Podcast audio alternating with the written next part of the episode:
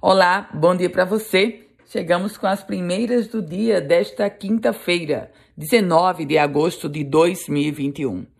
E o projeto do Plano Diretor de Natal ainda nem chegou na Câmara Municipal e já vai ser judicializado.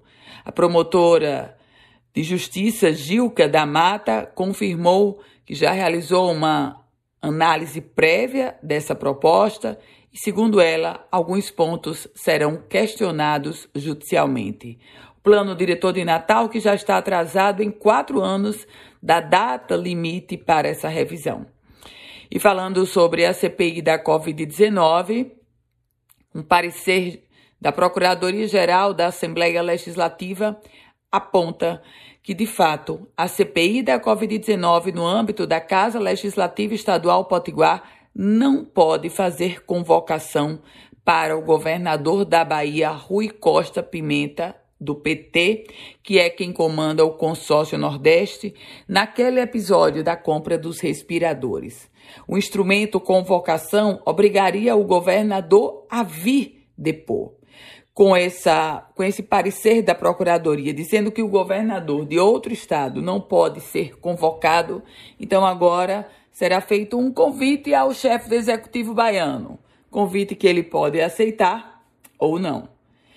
E por falar na CPI da Covid-19, o depoimento dessa quarta-feira esteve centrado na compra de testes suave e de reagentes. Os depoimentos da diretora do LACEN e de um servidor da Secretaria Estadual de Saúde. Trago informações agora sobre os Correios que vão realizar na próxima segunda-feira, em Natal, a venda de bens móveis inservíveis para as atividades da estatal.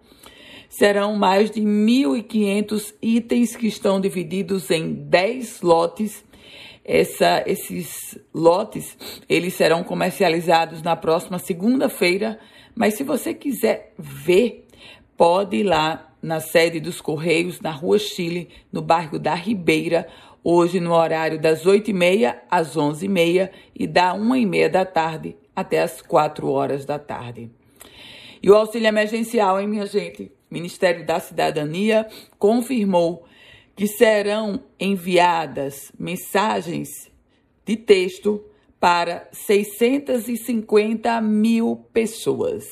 650 mil pessoas em todo o Brasil, pessoas que receberam indevidamente o auxílio emergencial e que agora serão obrigadas a devolverem esses recursos para os cofres públicos, os cofres públicos da União. E o Rio Grande do Norte continua avançando, inclusive na liberação de eventos. O indicador composto que avalia a pandemia da Covid-19 no nosso estado não tem mais nenhuma cidade em nível crítico. Dos 167 municípios, somente 11 não estão com os indicadores verdes. A situação, com isso, permite que 156 cidades do estado retomem eventos de massa para até 450 pessoas.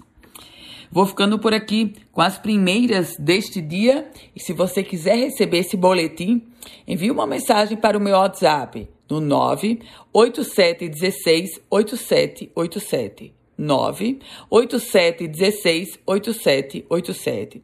Quer reproduzir esse boletim? Compartilhar com outras pessoas? Pode fazer isso, fique à vontade. Ana Ruth Dantas, com as primeiras do dia.